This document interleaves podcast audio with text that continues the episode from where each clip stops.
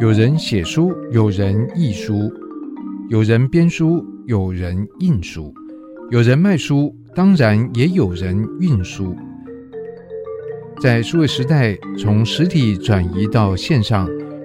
许多环节应运而生，工作板块也发生位移。不管怎么说，我们都是做书的人。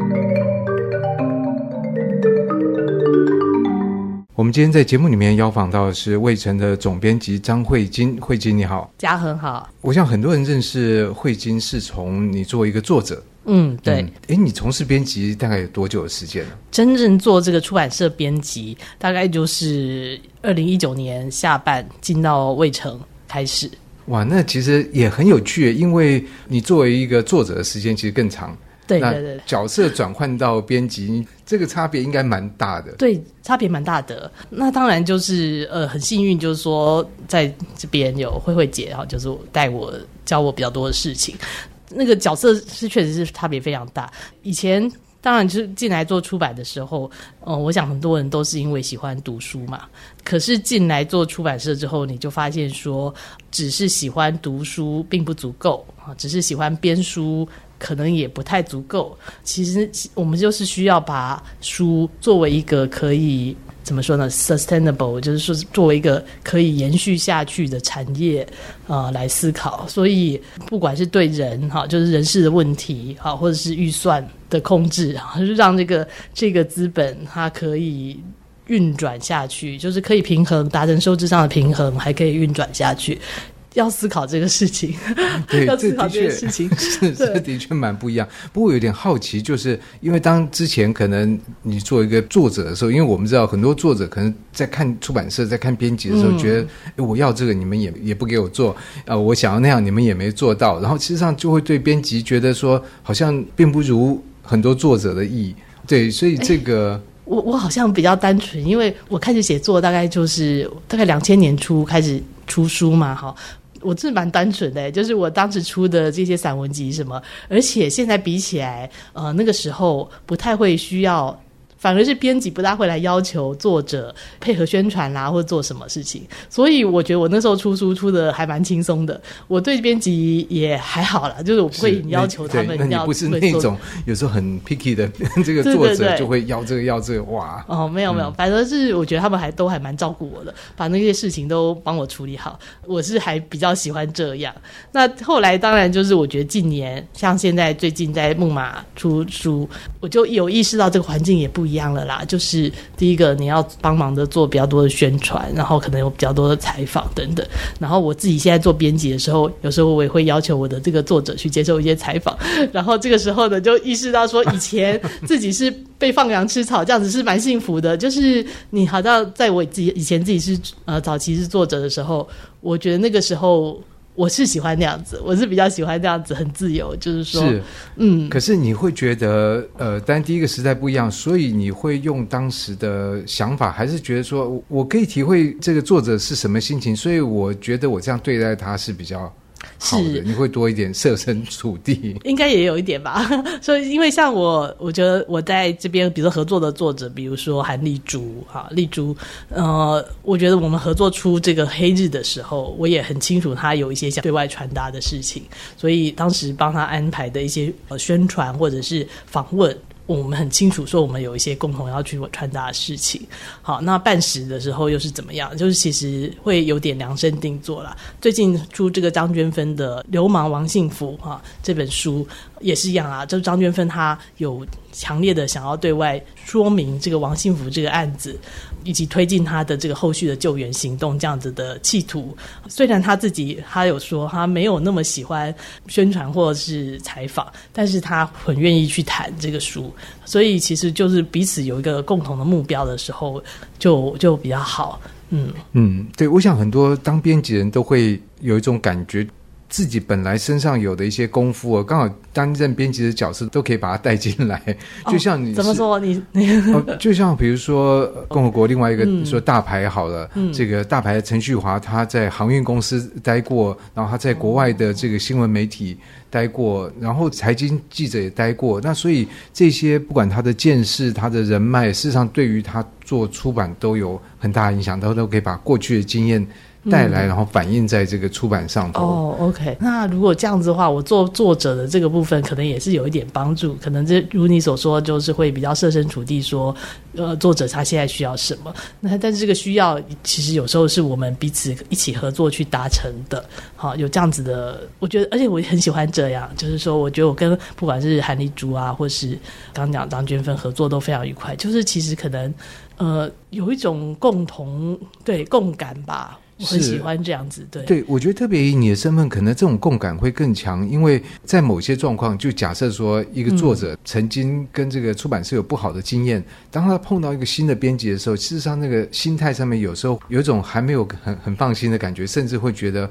你那个编辑是不是天生的站在我的对立面这样？那可是可能、哦嗯、呃，我有作者的经验，是你有作者的经验，他会觉得，哎、嗯，我们是同一类人。大家互相可以讨论一下说，说呃彼此的需要是什么，就可以比较开诚布公这样子谈，这样子。所以在你现在的这个身为一个编辑的经营上面，那在作者这边，因为我想很多作者跟你以前都是认识的，然后这个也会变成你在做出版一个可以说资产之一。好了，哦，应该说，其实我后来来当编辑以后，我觉得我还算是蛮喜欢当编辑的。哦，后，怎么讲？对，我还蛮喜欢读别人的东西，然后给。他们意见，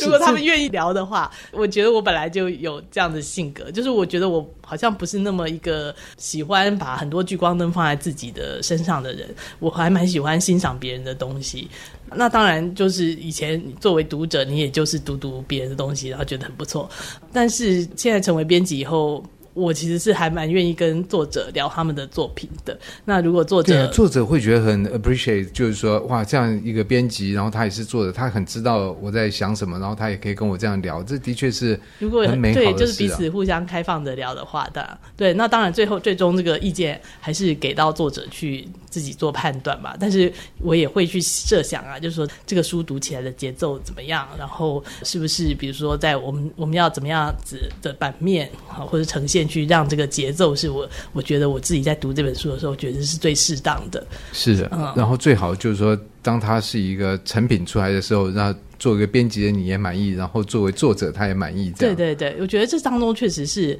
有这个编辑加入的东西，但这个编辑其实往往是隐身在后面，可是跟作者这样子谈，然后把这个东西完成品做出来，确实它里面还是有这个编辑愿意投入的部分在里面，这样子。那我觉得这个确实有时候它不未必是这个非常硬体性的东西，这个是个过程之中。彼此的信任啊，然后确实双方看到的是同样一种成品，好，就是我们看到的是。那个还没有实现出来嘛？但是彼此在谈的时候，意识有意识到说，我们看到的是同一种书啊，要做出来的是那个样子的东西。然后渐渐的，就那个东西确实成型了，这样子。嗯、对，所以我觉得，但这是这样的描述不是全面的，但的确我听过有人用可能婚姻的关系来描述这个作者跟编辑 之间，okay, 其实它就是一个非常紧密，而且他的这个关系是很多可能读从读者的角度是看不到。嗯、你们在中间，在之前，你们经过什么样的意见？间的这个交流，然后彼此会有时候会去碰触到彼此的这个比较深层的价值观的问题，这些等等。对，是。那当然，因为魏晨，其实我们出。非虚构写作比较多哈，那也有出台湾的历史小说，像是前真的《罗汉门》。那就是说，如果以文学这一类的话，其实是非虚构的多一些。好，然后另外当然就是历史学者哈，或者社会经济学者，因为我们比较是一个偏人文的出版社吧，所以跟学者的合作也是另外一种。哈，那学者。我想这个也是，就是说，卫城很想做多一点的本土自治书啦，哈。那本土自治书，那大家就开发对台湾而言有意义的题目，哈，或者有些学者已经研究得非常好，但是一般社会大众还尚未了解的领域，哈。那有一些像是，比如说陈培峰的《歌唱台湾》啊，哈，是在用一个很高度来写这个台湾的台语流行歌曲，哈，然后或者是。草山红啊，或者是海上佣兵这些。这个我觉得这个乐趣也是在，因为我本来是念历史的嘛。是我正要来切到这个话题，但是对，因为你除了这个作者的身份之外，另外就是说你是台大历史系毕业，所以对，所以这是有一般来讲就是科班的训练，而且后来你到了英国爱丁堡大学去，对，曾经念了一段书。对，但是当然，但你没有成为一个历史学者，历史学者，对呀、啊，自己的功力不够，这样。不，我觉得很难讲，因为其实历史学者这个身份，我们不一定要把它窄化成一个说是在学院里面教书的这个研究人员，因为其实，在出版的领域里面，嗯、你在做的书籍，事实上很多也就是一个历史的 scholar 在做的事啊。哦，差多了，差多了。Scholar 还是非常的这个，有他们自己这个 scholarship 还是很专业的哈。那但是当然，我们我可能能够做的就是尽可能的把这些历史学者研究出来的成果介绍给大众。我是非常相信，我们对于历史的认知是非常影响到，会影响到我们对于现代社会或者对未来的看法。是这个就可以牵涉到另外一个问题，因为我觉得常常很多人会提到，哎，历史没有什么用。都已经发生过了，即使没有用，但是它就是有影响。对，它不是拿来用的，但是，但是它的影响力就是一直在。我们是我是如何的一个人，是完全是被我们认为过去发生了什么，好，我们认为我们经历了什么而决定的，就是我们的现在其实深深的受着我们认为我们知道。过去发生了什么所影响？是，而且我们作为一个物种，其实那个基因的传递性很强，所以换句话说，基因碰到同样的问题，我们这个物种还是会做如此的反应。所以，其实从历人家说历史会有这个教训，那当然这个可能会对于未来有所帮助。但是也有人说，人永远学不会历史的教训啊，所以历史没有用。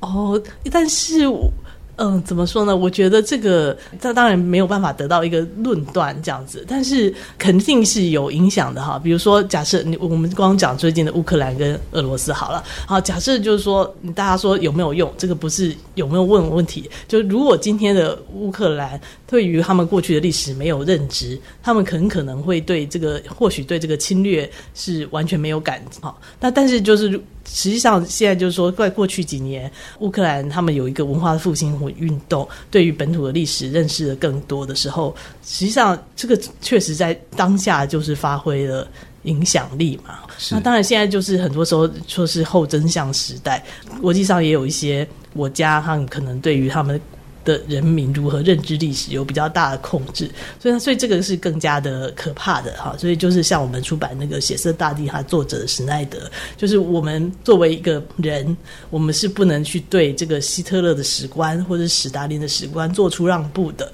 因为那样子的人永远都在哈，就是他想要控制你对这个历史的认识，但是我们不能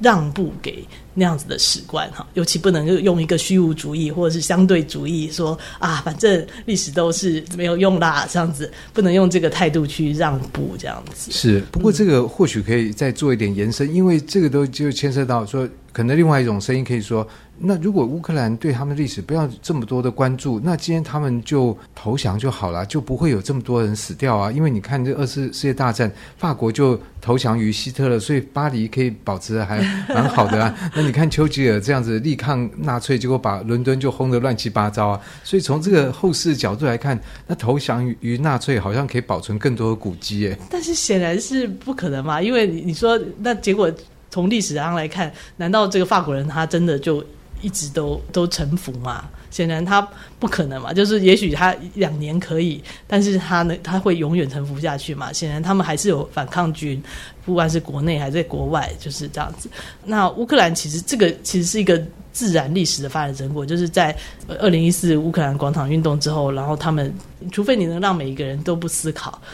那这就是后来，当然就是当年乌克兰、白俄罗斯跟俄罗斯是一起脱离苏联的。可是后来乌克兰慢慢走向民主了，然后走走向民主的过程之中，跟俄罗斯或者白俄罗斯走了不一样的路，这个是没有办法完全控制的。就是说，就是说，你不不要思考啊，你就投降就好了啊。但是人真的可以这样吗？哈，就是就是你的，也许有五个人是这样思考，也许你国家里有一定比例人这样思考，但是真的是所有人可以这样子去思考嘛，因为他们后来成为一个民主国家嘛，所以民主国家自己产生出来的这样子的反抗，或是这样子他们认为自己需要认识自己历史的认知，这个是没有办法说用就是把他们消音的呀。所以当时你是抱着这样的想法来念历史系吗？我自己吗？是我自己念历史的时候，呃，其实我就是挺很喜欢历史啊，就是从高中的时候就选择，后来填志愿就是填的台大历史系。我觉得我那时候没有，倒不是以这么的，就是说呃反抗者，或是说寻找这样子的一个，只是觉得历史很有趣味。哎，对，就是是非常有趣味的，对，就是没错，就是说我们是怎么样认知我们的过去，非常影响着我们现在跟未来。而过去中又充满了可以被重新咀嚼、重新去了解、重新去认知的事物。这个这对过去的是认知呢，当然其中一定有很多是由于我们现在对于现在的关怀，或者我们对于这个世界有一个怎么样的想法，所以可能去追究世界的那一些面。哦，我觉得好有趣哦，就是说这个历史的世界，它有无数的面向可以被打开，然后检视。那在这个过程之中，我们也。重新的认识了自己，这样是，特别是你在念台大历史系的时候，嗯、那时候应该是曹永和老师也在历史系教。哦、我没有上过曹永和老师的课，对对，确实我，我我在我们那个时候，就是我是一九八九年上大学的嘛，那个时候台湾史的教学还非常的少，这样子。但是在你念的那段时间，应该就开始慢慢变多，对不对？对，那个应该就是一个开始成长，像那个我们的作者郑维宗，他应该小我一两三届吧，可能是他就是大学的时候就开始去上曹永和老师的课，这样。我在大学的时候没有上过什么台湾史的课，这个是确实，就我当时还没有这个样子的意识，这样。不过说不定万一你再晚几年念，那个整个气氛跟那个环境可能又又会不一样。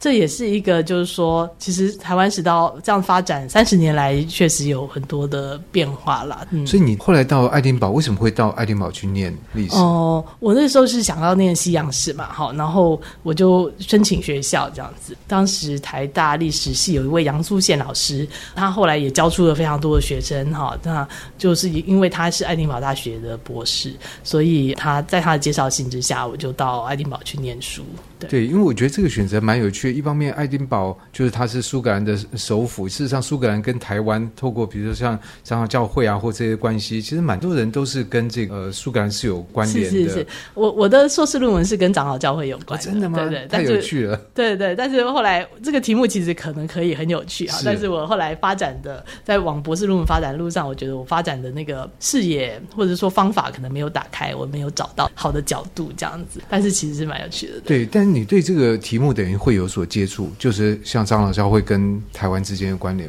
哦，我不是从他跟台湾的关联之间去接触，我就直接呃研究这个苏格兰。启蒙运动时代的一些教会的一些政治思想，或者是他们政治在用使用政治的隐喻去做的一些传教，或者是这个这样子的一个运动，就是等于是长老教会的更早期的起源的那个部分。是，对。不过长老教会，我想他在不知道我这样理解对不对？就是可能苏格兰的长老教会在对外的这种传教上面，就知识来源部分，其实爱丁堡大学是一个引擎，它提供应该蛮多知识跟养分啊这些等等。应该是。但是我现在已经把我的研究题目差不多忘得差不多了，所以现在这个有点忘记。但是就是十八世纪，我研究的时代是十八世纪嘛，哈。那这个确实就是有这个 radicalism 比较激进的，就是在保守派跟呃激进派之间的对话这样子。对，是。不过我想这样的一个接触的这个养分，对于你现在担任编辑，特别是魏晨也处理到有历史这个部分。对呀，我就啊，应该说是过去念书也读的很杂，啊、就是也很喜欢这样子，自己很杂。然后，所以到了现在进来当编辑以后，当然就说因为成因为是一个人文的出版社，所以有有一些空间啊去做历史书，然后也不止啊。那但是这个时候对我来讲。也是一个考验，就是说我要重新回来思考，回到一开始什么样的历史？对，什么样的历史是现在介绍给台湾的读者是最有意义的？然后，而且就是说你也要考虑哈，就是同样的，就是因为这是个 business 哈，然后你能够维持这样子的对话，维持，然后也维持这样子的，就是说你你所引进的书对读者而言是有意义的，这样子重新认识这个，然后所以全球史的作品我也也有翻译一些，然后重新认识台湾，或者是从亚洲的的。角度认识台湾，然后这个台湾与社会世界连接，好，这些都是一个可能是我会比较特别注意的角度。所以这是一个大概你过去的可能三四年来的摸索出来，你希望去形塑的一个面貌吗？就是其中的一个方向。另外当然就是东欧。台湾就对于现在陌生的哎，哎，对对，那最近才因为这个乌克兰事情，然后再加上我们出了《血色大地》嘛，其实时间上是非常的刚好，也是重新介绍这些台湾读者比较不熟悉的领域，就是也是我们重新认识世界的一部分。是，可是这个作为一个出版社来讲，你要开阔一个读者之前比较少关注的领域，嗯、它也可能是。红海也可能是蓝海，对对对，所以这个里面真的是哦，我其实也很想听听的其他的总编辑们啊都是怎么做的。然后我觉得这个确实就是有有好几种的这个，然后有红海有蓝海。所以刚刚讲说魏晨可能会开发一些本土自治书，觉得寻找这个对台湾读者有意义的领域哈。然后历史，所以当中一定有一些是我自己认为它蛮重要的。你用什么样的标准去衡量它很重要？像比如说东欧来讲。我想对很多读者来讲，第一个他很陌生，那第二个他陌生的反应就是说，这个地方应该不重要吧？因为他发生什么事情我也不知道，嗯、然后他发生的事情有没有影响到我也不重要。除非当然现在你说像乌克兰这个事情，当然大家会感受到哇，它的影响真的很大。但如果它的规模再小一点，或者时间再短一点，大家可能还是会觉得说，嗯，好像嗯。嗯跟我们很遥远。呃，我觉得像是东欧、乌克兰哈，然后我们接下来还有其他的东欧的书，然后也有一本这个呃重新评估二次世界大战的这样子的书。也许在没有发生事情之前，读者们觉得遥遥远啊、呃，可是我觉得这个就是我们做出版这个行呢，这这这。就是你是立足在两边之上，你一方面也要看市场，可是你一定是多少看到一个，就是说大家还没有注意，但是这个领域非常重要的知识。是，因为我觉得常常编辑他其实是在一个 frontier，在那个前沿，对，然后他是在大家知道，但是他大家可能不熟悉，然后大家不熟悉、嗯、也不知道说在那个 frontier 之外会有什么东西，所以编辑一直在拓展新的。对对对，边疆开拓者，你必须必须用这个观点看你在选的书嘛，好，否则你就很可能就是重复了大家都已经知道的事情。那因为我们是做书，然后书是内容，就是书就承载内容，所以我们到底要带什么内容给读者，你就就是这个这样子思考就是很重要。所以，像我们的《血色大地》这些书，其实就是也是我的同事，我的主编哈，同事汉，他很早就注意到这本书，也是很他非常喜欢的一本书。这些就是说，他也怎么说呢？就是说。在他选这本书的时候，当然还没有发生这个乌克兰战争哈。可是对于这个施耐德他所描写的这个暴政之下，暴政的伤害，暴政造成的悲剧，暴政造成的残酷，对于人性的这样子的一个扼杀哈，然后把人像是物一样的屠杀或者放弃，这个发生在二十世纪的这样子一个悲剧呢，即使不是原来关关注东欧的人，好像我们也应该要认识，好，就是到到底暴政的。它的内涵是什么？这件事情我们觉得这台湾读者也应该认识。啊，那结果这个是作为一个嗯，怎么说呢？就是说人都应该认识这个东西。那那当然就确实这个时间就发生了俄罗斯侵略乌克兰的战争。哈，所以这就是说这个其实就是说历史。刚才我们前面一直讲 说历史怎么用，哈，历史怎么用？历史会不会重复发生？人会不会重复的犯错？好。看起来似乎哈，就是说有一种暴政的元素，它确实会重复的造成悲剧或是残酷的事情。看起来，如果以我们现在这样子看起来，就是那个元素可能这样子的那个统治的本质，可能就会造成这样的结果。这样，那这个其实，在我们这个看起来，在我们这个二十一世纪的这个时代呢，其实还是存在，而且。在影响着我们现在世世界这样。那如果再回到你做一个创作者的身份呢？因为像东欧这个部分，你刚刚其实提到了你所关切的这个事情，但这个事情就会让我在想，像比如说以这个文学上面，像辛波斯卡这样的一个诗人，嗯、他在他的诗作里面所描述的这个种种情感呢，事实上对于你来认识这个地方的人民的，你知道那种历史的经验，或者其实是很有帮助的。也就是说，你在认识像一个陌生的地方，你不仅是有知识的管道，你还有有一个感性的管道来体会。我我自己也希望是这样子，对，我自己很希望。我觉得文学还是真的确实非常重要。然后后来我在卫城之后，我们出了一些传记啊，那传记对我来讲也是一个不一样的方式去打开这个我们对这个世界认识。那尤其是我出有一些是哲学家的传记，哈，就是我们在台湾市场上，比如说常常可能也许看到的是成功人士、呃企业家的传记是不少，但是我总觉得就是人有一些比较深刻的需要，然后有一种不一样的人生，他们在这样子的故事被说出来是非常重要的，所以也出了一些，比如说像桑塔格、西蒙波娃，好那个。维根斯坦的传记，这个对我来讲，其实是打开那个我们对于人性想象的天花板。我认为是这样啦，就是说我我。可能我自己需要，我自己很有这个需要，很想阅读这样子的人的一生，他们这样子思考是是怎么一回事？就像你说的，就是说我们在认识这个世界的时候，我们未必只是认识，就是说发生什么战争、什什么样的屠杀，然后我们未必只是认识有什么样的成功人士哈，他做了什么样的商业赚了多少赚赚多少钱哈？那我们是不是也可以哈认识到，就是说他有一个人，像维根斯坦这样的人，他怎么思考这个世界哈？他做生活在一二次世界大战。时候的欧洲啊，然后但是他的那个思想是那么的单纯又美，不是单纯，就是说他他的他又深刻又很简很简单又很深刻，这样子的思索，这样子的一生是怎么样的？我也想看到这样子的东西。很幸运的就是说，像刚刚讲的这几本书。或许就是我们在一般来讲会觉得说，呃，不是大众读者所要读的，可是也呃反应不错，也也得到了一些共鸣，这样子。是，尤其像维根斯坦那个传记，其实非常厚。嗯对，嗯，然后事实上很久以前，我相信台湾很多人就注意到他那个叫天才的责任，是是，对啊，所以像这样书出出来，我相信对很多读者来讲，他是很高兴的，不然以自己的力量要去读那本厚厚的英文书，大概是相当辛苦的。对对对，但是我们在过程中也有很多讨论啊，其实我觉得我都在这里也。不妨说给大家听，就确实我们要介绍这样的书，然后但是我们确实也很想要顾及呃市场，然后所以对于在过程中，我们对于《天才责任》这个书名也讨论过，这样就是说，到底读者们还会不会去喜欢天才？有看到责任这么重的字，对对，像这样的东西。那当然，最后我们还是把天才学生这样子介绍出来啊，因为它里面确实这个维根斯坦在他时代是被称为天才，但他的思考，我觉得是很值得我们大家去看一下这样子。在今天的节目里面，我们邀访的是魏晨的总编辑张慧晶，而且从这样的访谈，我想对于慧晶对于出版的看待，或者他身为一个创作者的一个思考，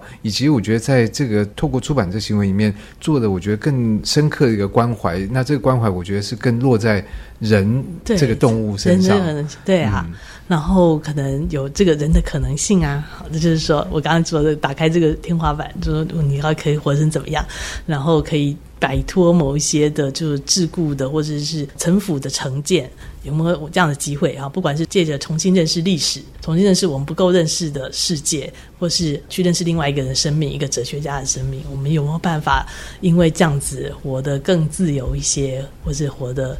活得更不一样哦。对，应该活得更自由，可能更充实。然后这个过程是透过打开可能性。啊嗯、那我们也希望能够在卫城之后的出版物，然后在惠金的参与底下，能够让读者看到更多的可能性。希望可以，谢谢，谢谢，谢谢惠金。